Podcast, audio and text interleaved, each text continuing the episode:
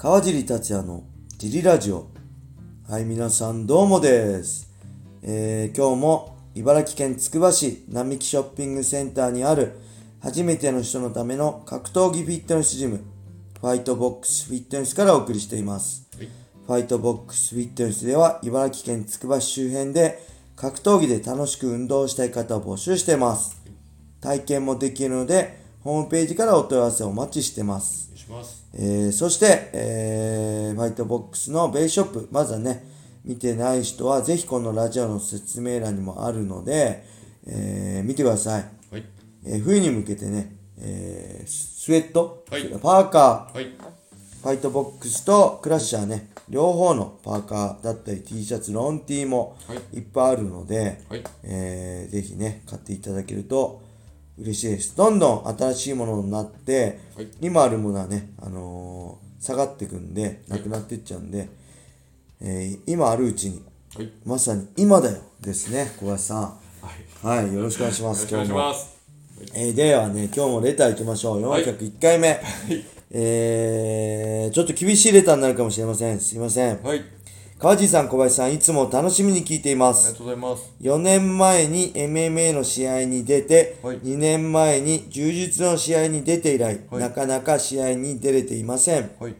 その間にも MMA の試合のオファーは何回かありましたが、はい。コロナ禍とか仕事の関係でなかなか受けることができませんでした。はい。えー久々に試合したいですが、したいのですが、なかなか期間が空いてしまい、前に踏み出せません。はい。ぜひ、川尻さんの勇気ある一言で自分を男、漢字の漢ですね、男にしてください。よろしくお願いします。はい。はい、レーターありがとうございます。ます。これはね、試合のオファーがあったってことは多分プロ選手ですよね。はいアマチュアの場合、試合のオファーない、自分からはい参加費を払って申し込むんで、はいオファーがあったってことはプロ選手なんで、はいプロ選手としてのはい。意見を言いますね。はい。えーっとね、まずまあ、なんだろう、4年前に試合に出て、はい柔術は2年前にはい出たとのことで、試合何回かその間もあったけど、はい。コロナ禍とかね、仕事の関係で受けることができなかったってことなんで、はい。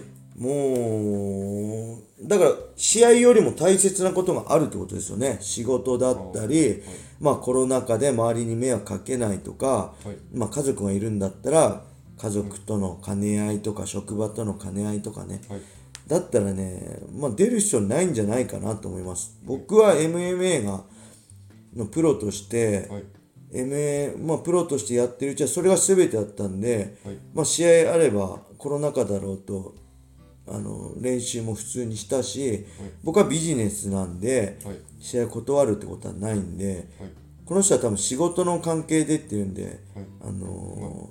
専業ではないんで別に MMA でねご飯食べてるわけではないんで他にそのメインとなる仕事だってね他に大切なものがあるんであれば、まあ、無理して試合する必要ないんじゃないかなと思いますはい。で僕は今このファイトボックスフィットネスをね選手から一線引いてやってるんではい。徹底的に、はい。あのーこのジムをはい。盛り上げることを意識してるんで、はいコロナ禍でマスクも着用してるし、はい。あの東京にもね仕事とか以外では行かないし人混みにも行かないしっていう、はい僕はコロナにかかったらはい。あのこのジムはねあの大変なことになっちゃうんでそういうのも気をつけてますだからそれはジムの代表としてのはい。ことであって僕はジムやってないで、はい MMA ファイターだったんであれば、はい。あの何よりも大事にすべきことははい。自分の強さ普段の練習なんで、はい。で試合なんでそこに重きを置くと思うんで、まあだどこに重きを置くかで試合に重きを置かないんであれば、い無理に踏み出す必要もないし今の生活をしっかり、あのーあの続けるべきなんじゃないかなと思います。でこれはもちろんプロのプロファイターとしての意見です。アマチュアとかね一般の会員さんは話は別ですから、あのー同じように取られると困っちゃうんではい。気をつけてください。はい。プロとしてはやっぱりプロフェッショナルって周りにお金をもらってね、はいやってることなんで、はい。あのーなんだろうなんていうの自分の好き勝手にやっていいわけではないと思うし、あの試合を受けるってことは責任も負う。試合に出るってことは、はい。プロとして責任を負うってことなんでその辺もねしっかり、あのー対処してはい。くれるといいかなと思います。すいませんちょっとはい。手助けにならなくて。ただやりたくなったらね周りを気にせずはい。やればいいんじゃないかな。プロってそういうものだと思うしはい。全てを背負背負うか背負わないかだと思ってます。はい。はいそれでははい。もう一つ言ってみましょう。はい。えー川地さん、小林さん、どうもです。質問ですが、はい。プロ MMA の試合において、はい。年齢制限みたいなものはあるんですか？はい。はい。年齢制限ないですよね。あ若さってどうなんだろう ?10 歳の子ができるのかちょっとわかんないですけど、まあ、成人とか18歳とかね、チャンピオンになった西川君とかもいるし、制限はないし、まあ60でもプロで試合できると思います。はいでいつも言ってるけどねこのプロ野球とかねあの他の J リーグみたいに一つの団体に何人までプロ契約が何人までってくくりがないんではい別に引退するしないも自分次第だ試合しない、するしないも自分次第なんではい。あんまりねその厳しさはないんですよね。だから僕もだから僕もそのもし例えば何人ですか？プロ野球何人とかねくくりがあれば、新しい若い選手が入ってきたら、そういうロートの選手は出ていくしかないんで自由契約になったりね、はい。するよくねこの時期ありますよね、あの TBS で、そういうのが必要なんですけど、はい。格闘技の場合それがないんで、はい。まあいつまでもプロでいられるし試合はできると思いますね。ただオファーするかしないかさオファーされるかされないかはい。の問題あると思いますけど。はい、えー、っともう一個いきましょうか、はい。あれ？はいか。これですね。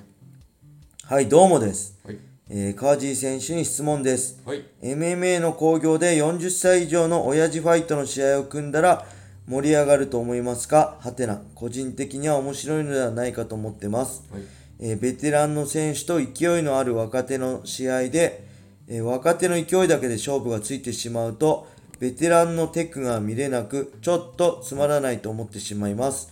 年齢等の条件が同じなら、技のやり取りがいろいろ生まれ、試合が面白くなるのではないかなと思うのです。はいもろもろご意見お願いしたいです。はいえー、めんどくさい？いや、どうも、帰ってどうも。はい。これはね、もう親父ファイトってなんかありますよね、アマチュアかなんかでね。グラちゃんでもグラちゃんでもあるはいえーとね、まあプロ工業で MMA ってことですかね。だから40以上のファイター、僕とか、まあ、ゴミとか、ね、そういう40過ぎたはい北岡君とか、そういうファイターのだけの試合ってことですよね。はい。うーん、僕は全然面白いと思わないんですよね。あのーロートル試合、ロートルの選手同士の試合組むよりは、やっぱそういうロートルと40代と若手の試合をがいいと思うし、はい。やっぱりね、自分もやってきて、はい。MMA ってその、その、ベテランのテクニック、この人も言ってるけど、ベテランのテクニックよりも、はい。若手の勢いで勝っちゃうことが多いと思うんですよ。はい。勢いとパワーとかスタミナだけで。はい。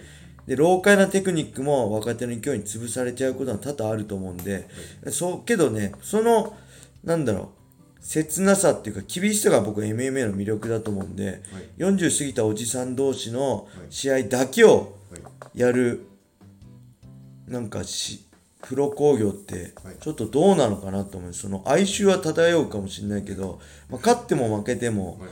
なんかおじさんたちいい汗かいたな的な、称え合うのってつまんなくないですか？やっぱおじさんが潰されて若手がのし上がっていく姿がもう素晴らしいし、若手の壁になっておじさんが勝つ姿も素晴らしいし、えーもちろんおじさん同士の戦いで勝ったら生き残って、はい。負けたら沈んでいく姿もはい素晴らしいし若手同士ではい。どっちかが勝った方が上り負けた方が沈む。そういう姿もはい。素晴らしい。そういうねコントラストがね、はい。僕は MMA とかスポーツの魅力だと思うんで、もう40以上ってくくってる試合っていうのはいまいちはい。燃えないですかね、うん。でまあベテランのテクテクニックが見たいんであればね、はい。あのテクニカルの試合もいきいっぱいあるし、まあ、グラップリングとかね、はい。あのー農技柔術とかのテクニカルの試合を見るのがいいんじゃないかな。MMA はテクニックよりも勢いが大事だと思ってるんで、うん、その辺はちょっと違うのかなと思います。すいません賛同できなくて。はい。それでは今回はねこれで終わりにしたいと思います、はい。えーぜひねまたレーターどしどしお待ちしてますんで、お願いします、えーよろしくお願いします。はい、それでは今日はこんな感じで終わりにしたいと思います。はい皆様良い一日を。またねー。